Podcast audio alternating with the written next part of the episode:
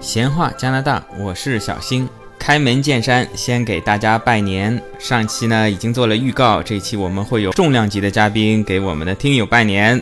那我们就请上嘉宾。好，哎，对，您就您就对着这个话筒说就可以了。哎，我们这个节目呢播出的时间是在北京时间的大年三十儿，您就当今天是大年三十儿，哎，给咱们的听友拜年。好，明天应该说就是。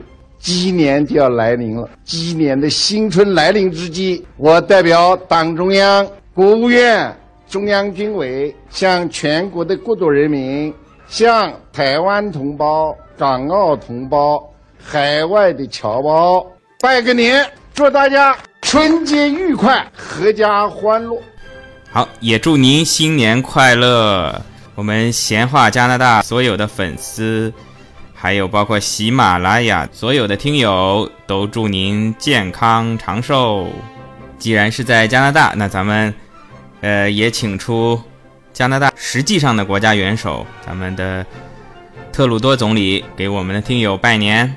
新年快乐！Every year, families and friends come together in the spirit of giving and happiness to celebrate the Lunar New Year. Sophie et moi offrons nos vœux les plus chaleureux à tous les Canadiens qui célèbrent le début de l'année du singe de feu。好，刚才我们听的这一段呢，就是加拿大的帅哥总理特鲁多分别用英语跟法语对大家的一个问候。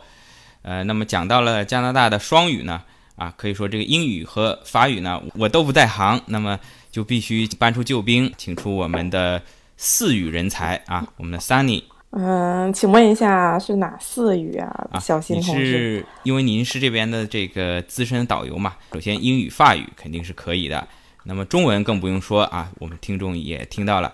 同时，我要知道你这个湖北话啊，武汉话也是是你的母语是吧？确实确实，我武汉话说的很好很好啊！感谢广大家乡人民对我的支持。我不知道听众里面有没有武汉人啊？给大家打个招呼。哦。当然了，这个我们听众中呢，会中文、会武汉话、会英文的肯定都是很多了。那么作为一个双语国家，我们加拿大呢还有一个法语，你能不能讲一段法语给我们听听？哇，要讲法语？OK，首先我要跟大家声明一下，就是加拿大这边的确是官方认定的双语，但是不是每个省。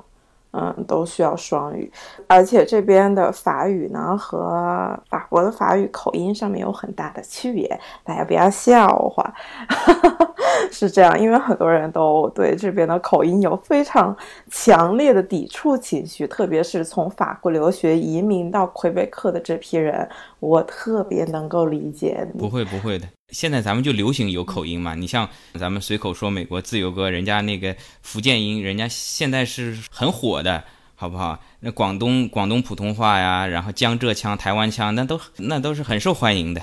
有请自由军。大家好，我是随口说美国的无限自由。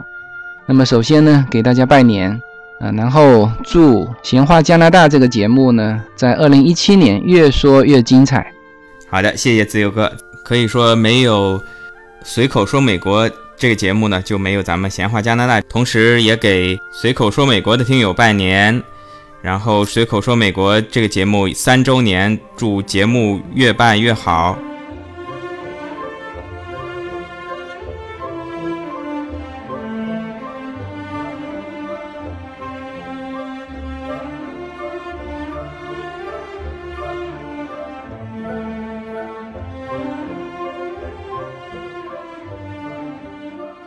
OK，那我就用魁北克口音，而魁北克又和蒙特利尔又不一样。OK，Anyway，我就用呃魁北克式的口音跟大家问个好吧。啊，Bonjour tout le monde, je suis Chen Sunny, donc bienvenue dans la ville de Québec. Et vous êtes le premier chinois qui m'a rencontré ici. Bye，听得懂吗？啊，我给大家简单的做一段翻译啊。他说呢，我叫 Sunny，很荣幸呢到咱们闲话加拿大来做节目，希望大家呢多多支持这个节目，给小新呢多多打赏，啊，是这个意思吗？的确，嗯，小新同学悟性太高了，就是这个意思。其实没有，我说的是大家好啊，非常开心在这里和华人朋友们一起聊天，然后聊一下我们的移民生活。然后我现在魁北克市，当然，嗯，在生活中，我基本上百分之九十九的时间都是在说法语。这个我得说一下，在魁北克市或者魁北克省，你百分之六十，起码百分之，要么是百分之九十五，要么百分之五十的时间，你都是在说法语。所以这里是除了整个世界吧，我可以说是除了法国之外，另外一个非常非常纯法语的地方之一了。当然，我们还有北非啊、摩洛哥这些地方，但是在北美这个地方，这是唯一的。魁北克省是咱们北美这边唯一的以法语为主的一块地方。对的。但是加拿大作为联邦，就是我们国家的这个概念来说，英语跟法语都是它的官方语言，对吧？对它，你去加拿大官方的任何一个网站。啊，他都会用双语问你啊，你是要选择法语啊，还是英语？然后你再选择你哪个语言，然后他就会给你出现那个页面，而且包括所有愿意和希望能够在加拿大。嗯，政府里面工作，联邦政府里面工作的人都是需要有双语的，特别是联邦政府，不不说省政府了，但是联邦政府是绝对绝对要非常流利的双语。所以，我们从上个世纪五十年代之后，很多加拿大总理他们都是会说双语的，包括我们现在的特鲁多小土豆同学，颜值超高的这位，他的爸爸就是典型的蒙特利尔人，然后他也是在蒙特利。尔出生，然后他是上的是英语学校，但是家里是纯法语。说到这儿呢，那个小图鲁德呢，确实他是我们这边蒙特利尔人，而且啊，他这选举获胜以后呢，我之前有期讲大选也讲过，他呢不仅是作为党的领导人，同时呢他自己有一块选区就在蒙特利尔，他也是当选了这个蒙特利尔这个区的啊，在国会当中的一个代表，一个议员。他的英语跟法语呢，可以说完全没有障碍，非常流利的切换。对，而且魁北克他会有自己的，呃，一个风格去讲英语、法语，他会把这个并起来一起说，他会在英语里面加法语，法语里面加英语，把英语词改成法语，把法语词改成英语。这个就很复杂了，但是在官方上面，如果你在办公室里面开会什么的，还是纯的。但是在街头的话，我们可以听到各种各样非常魁北克英法文化交融的这种俚语，非常有趣。我就是在蒙特利尔街头，在一个药店里面听过两个店员，一个说纯英语，一个说纯法语，他们俩可以非常自然的。交流就感觉一个人在说普通话，另外一个人在说广东话，然后或者说日语，或者说韩语，然后他们俩就可以交流，他们不需要改成对方的那个语言，就让人觉得很有趣。呃，就是魁北克或者蒙特利尔就是这样的一个非常有趣的地方。呃，是的，这边的产品我有一期讲买东西的时候也讲过，这边所有的产品。的包装上面都是要英语跟法语全要印在上面的，对，就发现加拿大的产品，比如说您这边如果您国内啊代购加拿大的奶粉也好啊，任何产品也好，您如果发现这包装上只有一种语言，那我估计就是山寨货了。那一加拿大所有正宗的话，那你上面密密麻麻的没有什么图案设计，光这两种语言就堆满了。对，而且现在很多企业它要进驻魁北克的话，它所有的标语也是需要翻译成法语的。之前闹得比较大的一个就是星巴克吧，星巴克它比较 coffee 嘛，coffee 是英语 c o f f e e。然后呢，他为了能够进驻魁北克，就被那个魁北克法语办公室给那个寄出了一个信，就是说，哎，怎么搞的？就是英语要双语。于是他就把自己的标牌全部换成，包括那包装都要换成双语，餐牌全部要换成双语，就是 cafe c a f e。Accent 的语就是有一个小小斜斜的上面，就是变成了法语的，一个在上面，一个在下面，中间就是它的本名 Starbucks，所以这个是很有趣的一件事情。是的，确实是这样。个人觉得，但有些东西也是稍微有点矫枉过正，因为像有些店名，它仅仅是一个拉丁字母，无论是法语跟英语都是这个字母。像我们国内很熟悉的肯德基 KFC，到这边就一定要换成法语的三个单词，变成 PKF。啊，你如果不看着那个肯德基老头呢，你就根本不知道这是个什么店。呃，然后在这边呢，大家可以看到沃尔玛呢，无论是英语、法语还是沃尔玛。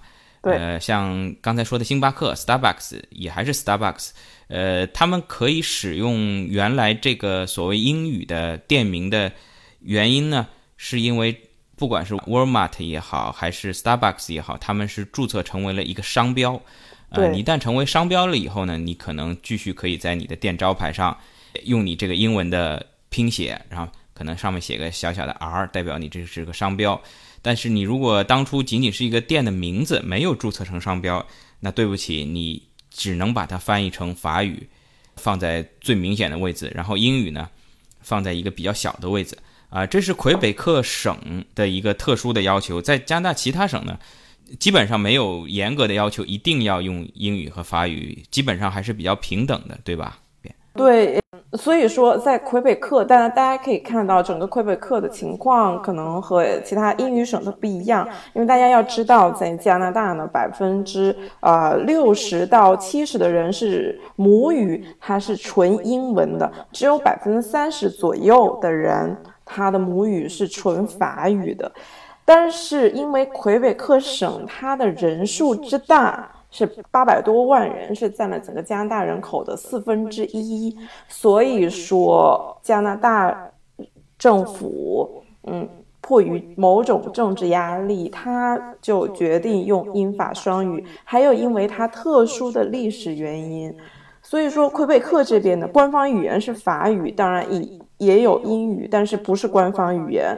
但是加拿大联邦是双语，英法双语。但是其他省就有自己不同的规定。但我知道我所在的魁北克市这个城市呢，因为它是加拿大啊魁北克省的首府，所以说它是全法语的。但是蒙特利尔就是小新所在的这个城市，它是作为经济文化的一个中心，所以它是一半英语一一半的法语。基本上住在城里的人都会这两种语言。我说的没错吧？年纪轻的应该说都是很流利的，年纪稍微大一点的，还是有少部分的人是只会英语或者只会法语的。的确是这样子。哎，很奇怪，这个加拿大大陆也没有中间被什么河流啊、海洋隔开，为什么又有讲法语的，又有讲英语呢？而且讲法语的还不少，百分之三十，这是怎么一个情况？这个问题呃可以换一下，为什么大加拿大现在讲英语？这是一个问题。为什么我们讲法语？为什么会讲英语？这都是因为历史的原因啊。所以在魁北克城当导游一个很好的好处就是，作为协会里面的人，导游协会里面，我会。不定时接受爱国主义教育，就是关于各个方面魁省各个方面的历史文化，它的形成，嗯，会有一个非常详细的介绍。那关于这个方面的话，我可以跟大家说一点，大家可以想象一下，以前是没有英语和法语在这片大陆上面的，是土著居民，那就是我们说的印第安人，在美国、加拿大都有不同部落的印第安人，他每个人都说的不同语言，所以当时最先来的人呢，也不是法国人，是哪？哪里的人？维京，维京就是今天的挪威。挪威人他来的时候，他是干嘛？是捕金鱼，把这个一金鱼的脂肪拿去炼油，就是为了冬天的时候能够照明。但是他们在这里只是会待几个月的夏天，然后他们就走了。他们冬天是不会来的。后来真正要开发这个地方的探险家是我们所说的法国人，他是第一个在这里建造自己的永久居民点。然后当时他为了能够在这片完全陌生大陆上进行生活，他。是需要向本地人，也就是印第安人去学习他们当地的语言的，然后他们做一个交流，因为他们当时是属于少数派嘛，就几十个人来的这里。但是经过一百多年的一个整个的发展，嗯，我们这边说法语的人就越来越多了。还有一个，在这个过程中是非常有趣的一个现象。大家可以回想一下自己的家庭，嗯，是谁先教你说话？从小一岁开始，是谁给你说的话最多？肯定是妈妈，对不对？因为爸爸当时在魁北克或者整个新法兰西这个地方，他是属于猎人或农夫，他是天天出去的，白天或者几个月你都是见不到的，所以是妈妈教你说话。所以妈妈为什么我们叫语言叫母语？母亲教你这个语言，就成你家里的主要的这个语言。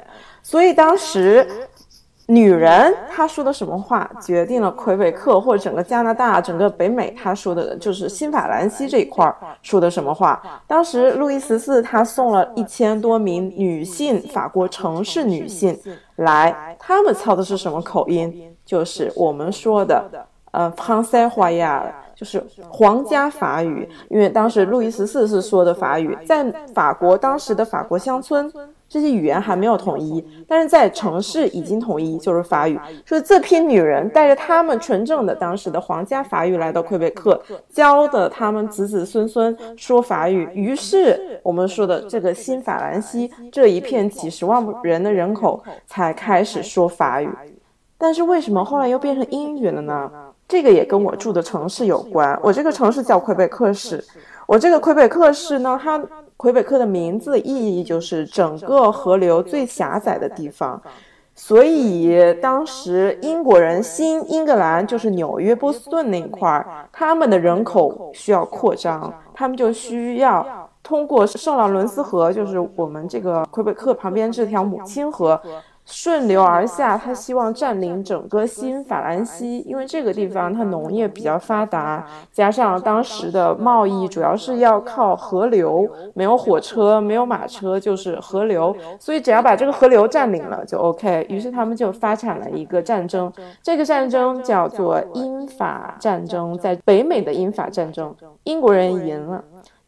但是大家想一想，即使他赢了，在这个新法兰西这个地方，他也是少数派。于是，在他之后几年的占领中，他也就说：“OK，我们嗯和平相处，你该怎么样还是怎么样。呃，我该说英文还是说英文，你再怎么说法语，你还是说法语，就是这个样子。”也就是说，这个统治阶级是讲英语的，但是老百姓呢，还是以法语为主。这个新英格兰跟新法兰西呢，呃，其实都不是在欧洲，就是在北美大陆这一块，等于是英国跟法国最早到了北美这块各自瓜分的一个殖民地。对的，对。所谓新英格兰呢，就是美国独立以后最早先独立的，差不多那十三个州，就整个东南边的这一些州。而新法兰西可能相对大一点，从加拿大魁北克这一边啊到。北照北到北冰洋，一直南到现在美国的这个路易斯安那，对，新奥尔良烤鸡翅这个地方，对，呃，加勒比海都是新法兰西。对，如果举个国内的例子，就相当于什么？相当于比如说，呃，江苏、上海、浙江加福建，江浙沪闽这个是一小块地方是新英格兰英国占了，然后从我们的呃东三省啊，很北边的。呃，一直南到广东啊，这边南海的出海口，对，都是法国新法兰西，对，就相当于整个中部加东北，再加上南部这一块，对，华华北一直到湖南湖北啊，一直到广东啊，出出海口都是被法国人占了，对。当时就是这样的一个形式，所以大家可以很明显的看到，嗯，当时要在呃新法兰西这个地方，你统一说英文是不可能的，但是英国人需要用这个方式来让他归顺你的统治嘛，所以当时，呃，当时英国人就怎么说呢？他们就用。他们的输出也不是那么文化输出也没有那么强烈，而他们大家想，他们只是殖民者，他们并不是呃国王，就是在欧洲本土的国王，所以他们没有那个权利去真正的说啊这个地方就是归我的了。其实所有的这些地盘儿都是归法国当时的国王和英国当时的国王。所以，整个北美的形势到什么时候是真正确定是英国人来占领的呢？就是当时，呃，我们说的英法七年战争，就欧洲本土的战争，那个时候结束的时候，OK，法国割让了加拿大新法兰西这一块儿完全给了英国，然后自己保留了在加勒比海湾的两个产糖的一个小岛，然后其他地方都给了。其实给了还有一个原因，大家要知道，很多东西都跟经济有关，就是这边不挣钱，那就给你了呗，反正。也冷，然后地域也很广，然后我们还不知道到底要用这个土地干嘛，就全部给英国了。然后当时新英格兰的人很开心，哇，我真的有自己的土地了，怎样怎样？结果发现，哦，当时的那个英国国王就是说，OK，我们给你拨新土地，但是只有佛罗里达州，然后给他们。其他的中部这一块儿，我们说的呃魁北克什么中部这一块儿，都是归英国国王他自己保留。我保留对这个土地的占有权，所以他当时就把这个地方托管了给当地的印第安人。所以为什么我们当时说美国独立战争之后还有什么呃西进运动或怎么样？因为当时根本就不是美国的土地。所以当时新英格兰人怨气也很多，就是我拼死拼活的给你把这些地方都占领了，你居然说说给人家就给人家了。然后当时英国人因为七年战争要花很多钱，然后欠了很多债，即使有法国的赔款也不够。所以他就在新法兰西和新英格兰这个地方加重收税，主要是在新英格兰、波士顿、纽约这块地方，所以就更加增加了他们不满。所以魁北克呢，呃，就是新英格兰这一块，他就发力了自己的独立战争。所以后来的美国，才有了今天的这个雏形，就在那个时候产生了。也就是说，在这个英法七年战争之后，原来的新法兰西在加拿大部分的这块地盘儿。就归了英国了，对对吧？但是这个时候，刚才你也讲到了，地盘儿从行政上是归英国了，但是这个语言啊没有改过来啊。据我所知呢，就是因为当时在魁北克的法国移民呢是宣誓效忠英王了，所以他们被允许继续留在这块土地上。那么有少部分，包括加拿大东部海洋三省的，他们不愿意效忠英皇呢。那于是他们就跑到了你说的就产糖的这边，美国的路易斯安那这边，呃，仍然是属于法国殖民地的地方，就被流放也好啊，就是逃难也好，就到那边去了。对，所以就是美国的新奥尔良那边还留了一些法国文化的遗迹。那么，对的，这个行政上归了英国以后，那么语言是什么时候最终也是整个加拿大应该说英语还是最最主要的语言？对，是什么时候变过来的呢？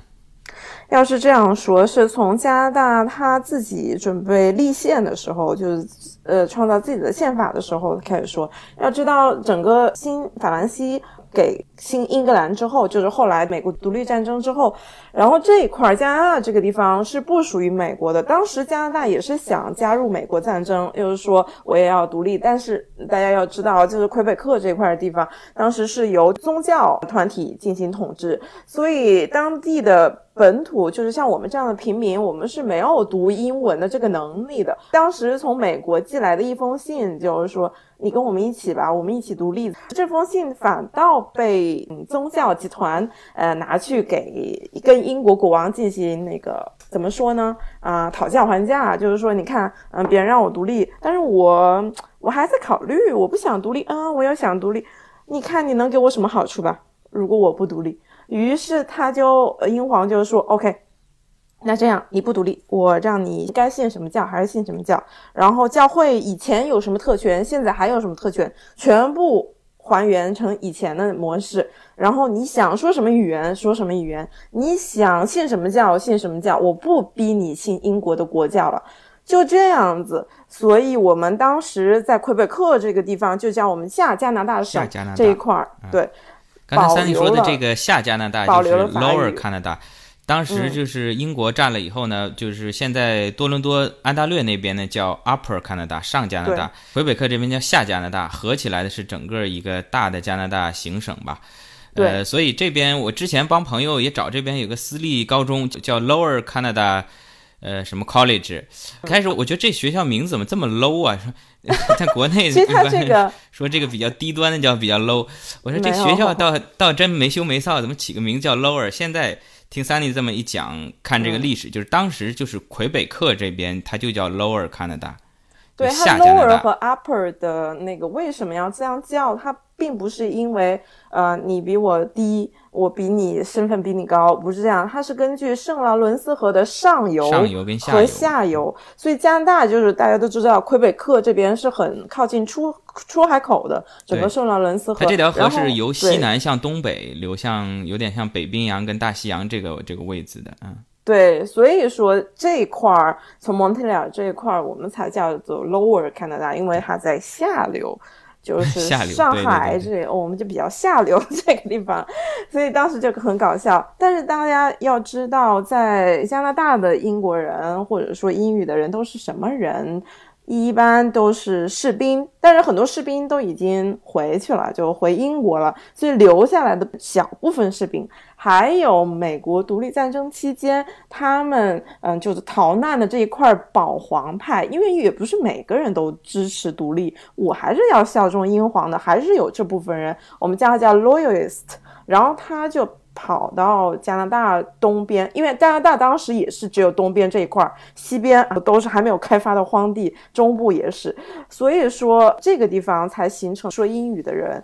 大家也想想，这边的人这个比例是非常小，当时还不到说法语人口的五分之一，但是因为是英国殖民地的关系，所以这些小部分人他们成了统治阶级，他们语言成了整个统治的语言，就是官方语言。你要知道，语言就是一个武器，你在家里说什么话。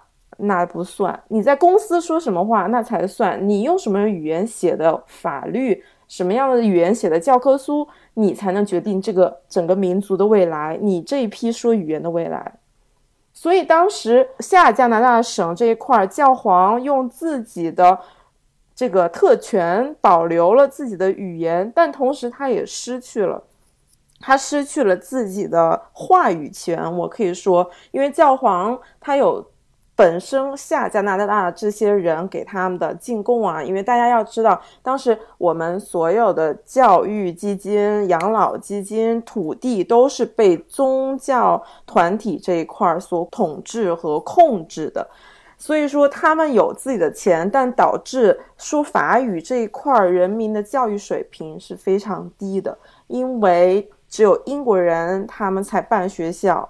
就是办真正的好的学校，然后他所有学校的人都是说英文的，所以魁北克这边的人就是他相对来说，他失去了一整代人他受教育的机会，就是这样子。但是这个情况在加拿大立宪之后有所改变，原因是什么呢？就是因为在国会里面，在议会里面，魁北克法语这一批人有几个非常有。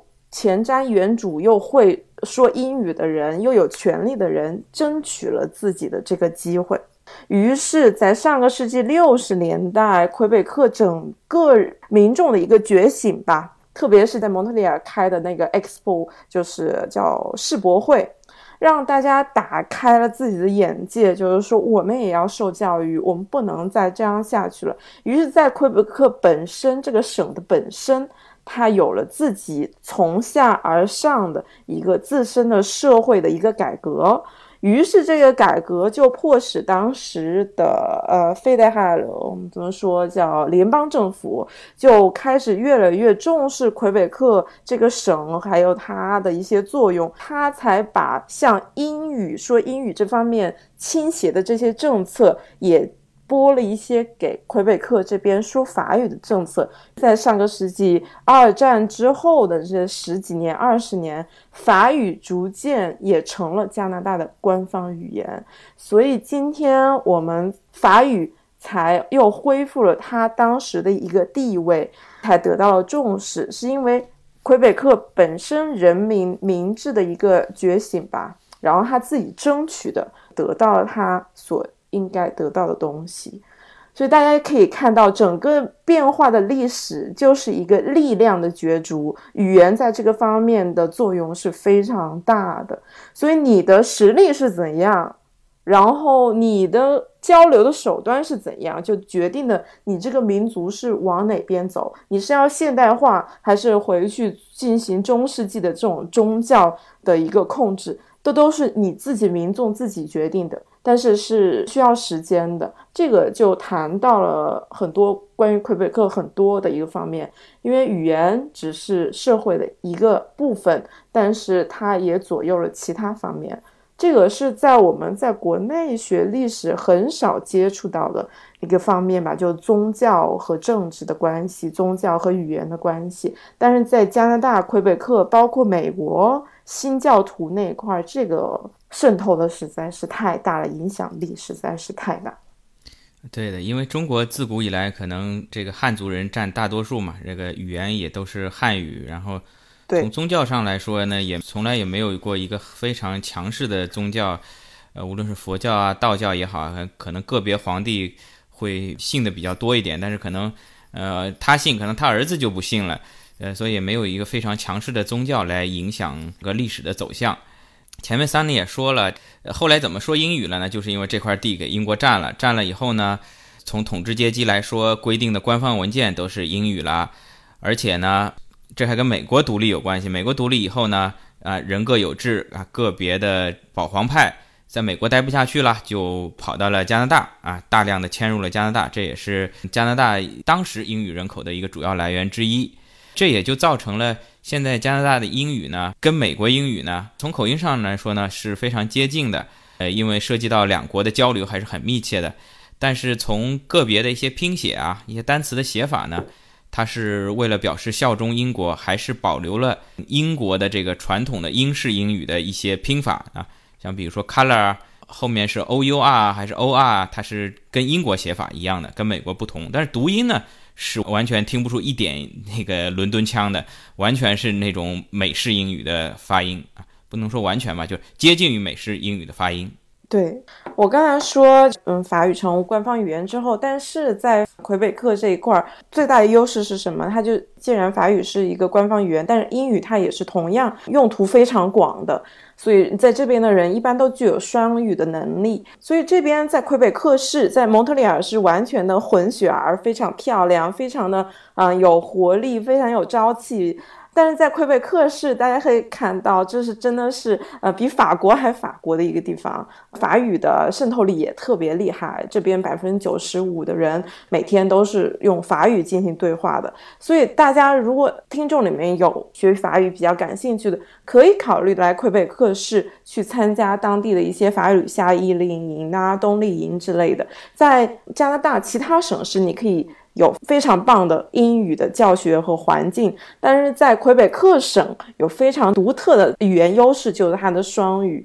然后在魁北克市呢，有它更独特的就是完全是法语，是这个样子。而且我刚刚说过，这边人的很多发音或者也很多语言习惯都是和当时路易十四就是皇家法语有关，它和法国的法语，呃，le français de la France 有一点点区别。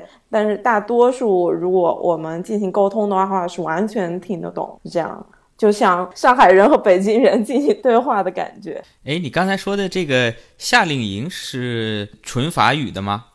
对，是纯法语，在魁北克市吧，百分之九十五的学校都是纯法语教学，所以在这边每年几月份到几月份？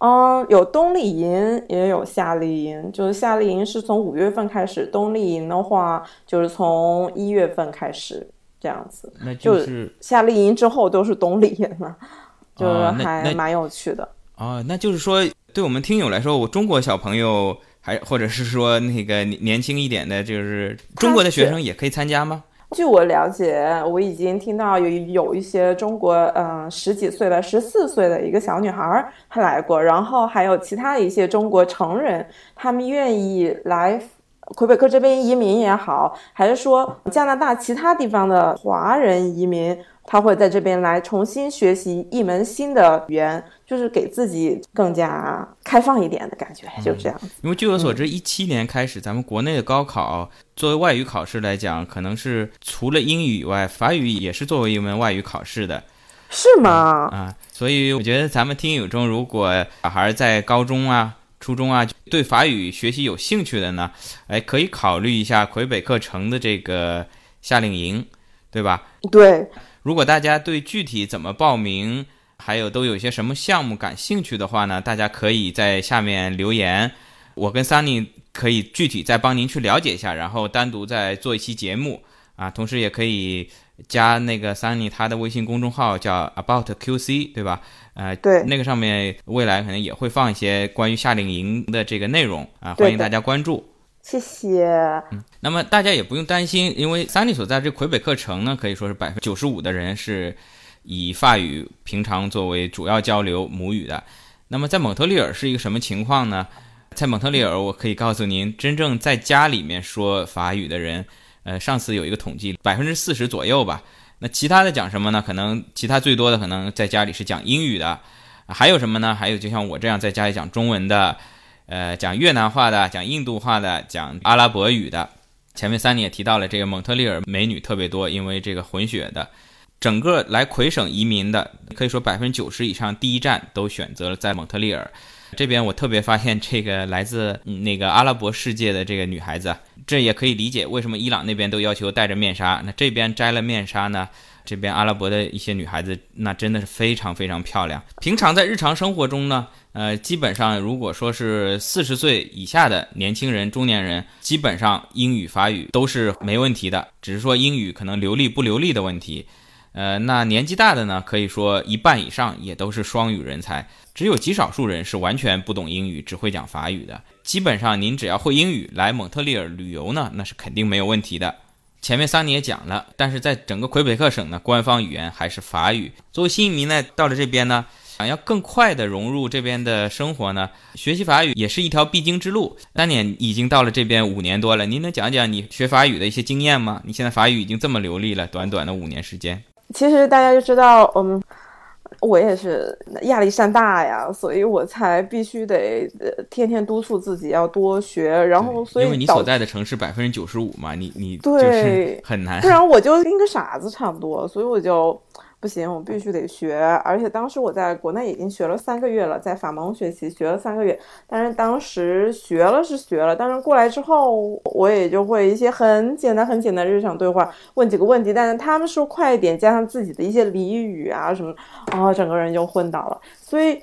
我可以很坦诚的跟大家说，在过去的五年内，我的大脑脑细胞每天都死了很多很多很多，我就有点担心自己的脑容量是不是一直在增长。我因为我头已经够大了。好，这个就是题外话，就不说。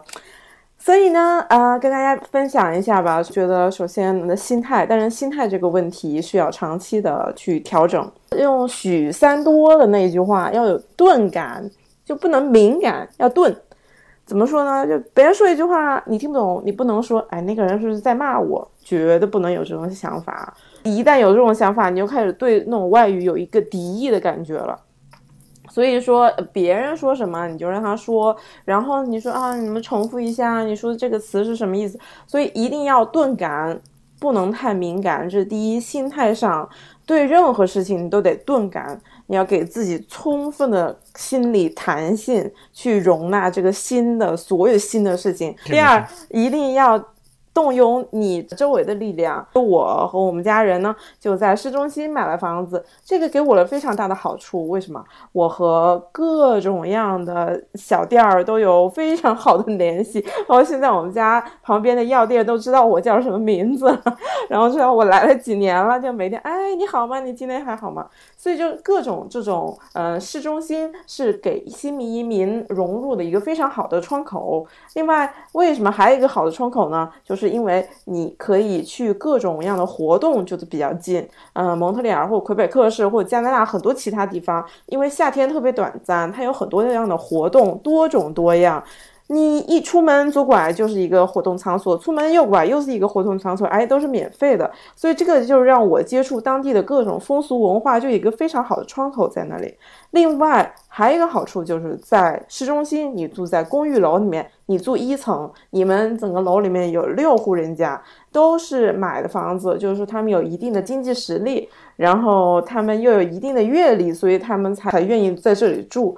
所以呢，你就跟他们，哎，你好，你今天吃什么了呀？我叫什么名字？我新来的，要不要吃个饺子什么的？感情就这么升华了。升华了之后呢，别人才开始去了解你啊，你以前在国内做什么的呀？啊，你在这里习不习惯呢？有什么需要帮助的呀？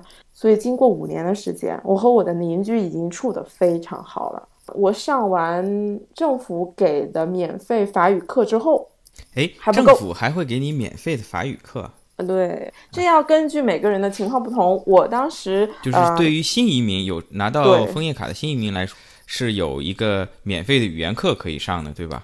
的确，然后这个还能拿到着还能拿钱，基本还能领工资？拿钱，学习这个的确可以拿钱，我当时就拿钱，但是这个是要根据你们家收入来的。加拿大什么东西都是根据你们家收入来，所以我当时拿的钱不多，我家也没有特有钱，但是我我拿的钱也不多。一般你是零收入的话，你每个月会有几百块钱，但是如果你有一点收入的话，你大概每个月就六十块钱的七十块钱、八十块钱这种付够付公交车票的钱。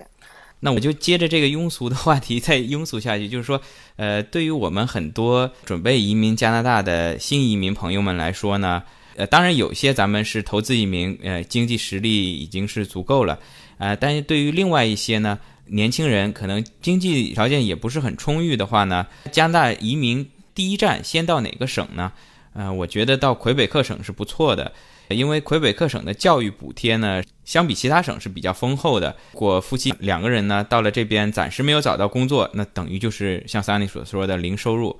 那两个人一起呢去这边学一个法语啊，或者学一个英语啊，还有一些职业教育，只要去读这些学校呢，政府都是有补贴的，每个人几百块，两个人加起来差不多维持日常的开销呢也够了。同时，在这段学习的时间呢，不但可以学技能，还能积攒一定的人脉，对日后找工作都是很有帮助的。的确，小新说的太好了，一定要就是有一个不指望你精通，然后精通是需要时间的，就跟我们从呃零岁一刚刚开始出生到最后能说上话，我想到六岁吧，你才能有一个非常不错的语言交际能力。那这就是说，你需要六年的时间，即使新生儿这样强大的大脑，也是需要六年的时间才能去接受一个语言并熟悉的运用。所以我不苛求自己在很短的时间内就有当地人的说话水平，我也没这个能力。当时我就告诉自己，你要去学，不断的去学。不然的话，会给你的生活造成很大的挫败感，这个会影响你的幸福感，然后整个你就天天想着回国了，这样是不好的。所以，嗯，我当时是什么样的方式学？除了上了那个政府的移民课程之外，我的邻居 又谈到我的邻居，邻居是一个非常好的那个人脉关系，我可以跟大家很如实的说，他就给我介绍了一个当地社区中心免费一对一。有老教授或者退休的老干部，他们来教的法语，所以在那个里面我又强化了一下。后来找了一个临时工作，后来我又上了一个全职的一年的学，就是完全和当地人，就是魁北克人一起上的学，一起考的试。哇，这样一下我的法语就更加飞跃了一个阶段。但是这个过程也是非常难的，就是你要每天要。要给自己鼓励、鼓励、鼓励这样子，然后再经过一段的工作酝酿和消化，今年我才感觉我自己的法语有一个比较飞跃性的突破，就是根据这么长时间的一个积累，所以大家千万不要泄气，学任何一门语言都是需要长时间的去锻炼。但是在这个过程中，你认识了你的邻居，你又认识了法语班上的小帅哥，然后你又认识了一个小女孩。或者怎么样就挺好，包括我第一个工作也是我的邻居告诉我的，所以说大家可以想象一下，如果你是一个好学的人，很多人看到了这一点，哎呀，这个移民不错哎，然后他愿意接受我们的文化价值观，呃，同时他也给我们带来他的价值观、他的文化，哎，这个我一定要帮他。所以这边魁北克这么朴素的人们的思想，真的可以让你的生活更轻松一些。所以邻居。一定是非常好。还有一点，如果你有时间的话，你可以去做做义工。那义工我比较推荐的就是你们家附近的各种活动，比如说长跑也好，就是很多现在的 jogging 啊，或者是那种比较稳定室内的美术馆或者博物馆里面，它也长期需要这种义工。大家看那种检票的人，或者是在脱大衣的时候，大家把你大衣存起来那些人，这些都是义工，他们都是没有钱的。但是这个给新移民提供了一个非常非常好了解当地整个交流方式、文化的一个很好的方面，而且你还可以免费参加他们的各种活动，是吧？何乐而不为呢？所以综上所述，我的意思就是一定要把政府给你的免费还加补贴的课程好好上，上好了，一节一节课的去听。另外，和你的周围整个社区打成一片，你的邻居、社区中心，还有整个社区举办的活动。能够做义工也好，然后给别人包个饺子送过去也好，然后去参加嗯社区中心免费或者是很便宜的语言课程也好，这些都可以给你扩大人脉和给你生活增加一些幸福感，就是这样子。所以这就是我的心得，希望大家能够汲取一些，谢谢。哎，Sunny 讲的非常好。呃，大家可以看出他的毅力啊，在五年当中啊，法语已经达到了这么流利的水平，非常的让人羡慕。这个是没办法的事情，所以我也是每天，就像我跟你说的，我死脑细胞。同时啊，大家有很多想就移民加拿大的朋友们呢，其实也不用太担心。我从几点讲，语言这个东西呢，首先它。在人工智能的这个时代呢，后的同声传译呢，可能你仅仅是戴一个耳机就能毫无障碍的做一些日常交流，这个是没有问题的。真正精通这门语言呢，越来越有点像咱们中国的就是书法。你说现在你不会书法没关系，电脑打字都可以打，但是你一旦会了呢，你可以写出很漂亮的字，体现着个人的一种风格。同时，也是让朋友们很羡慕的。未来的语言可能也是这样，你精通的这门语言，你可以听懂它很多的笑话，你可以去看很多的诗歌，体验它的文学之美。但是你说普通交流呢？我相信这个科技的发展，未来交流无障碍是肯定没有问题的。同时呢，我也举一个身边的例子，就是我之前租房子的华人的房东，呃，夫妻两位呢，在这边呢也是移民十几年了，法语呢基本上是零。啊，英语也仅限于呢，fine, thank you and you 这种很简单的几句。其实他照样可以在蒙特利尔呢生活的还不错啊，也买了房子，买了车，也把子女呢培养成人。语言只是你在这边生活的一部分，但并不是全部。所以说，如果想过来的朋友呢，是推荐您去学好法语，学好英语，但您也并不用为难啊。我们有些朋友可能投资移民，年纪也相对比较大一点，学习的经历呢也有点跟不上。如果不学的话呢，那在魁北克生活一段时间呢，呃，再去多伦多、温哥华这些以英语为主的省份也没有问题。对，我觉得小新同学这个说法也是非常符合那个生活情况的。这个所有你的决定都是根据你自身的情况而定。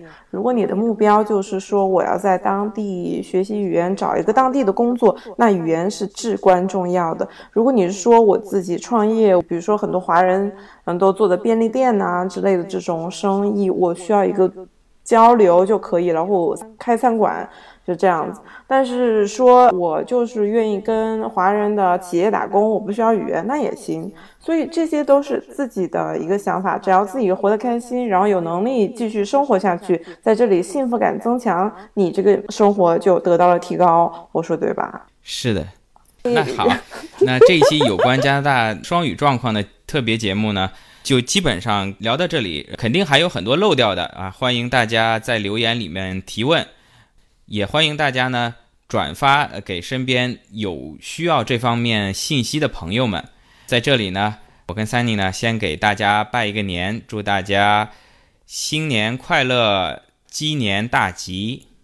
对，希望大家能够在新的一年里，不管你在哪里生活，都能够过得充实、有趣、幸福、健康、平安。然后我在这里今天应个景，用英语和法语给大家拜个年吧。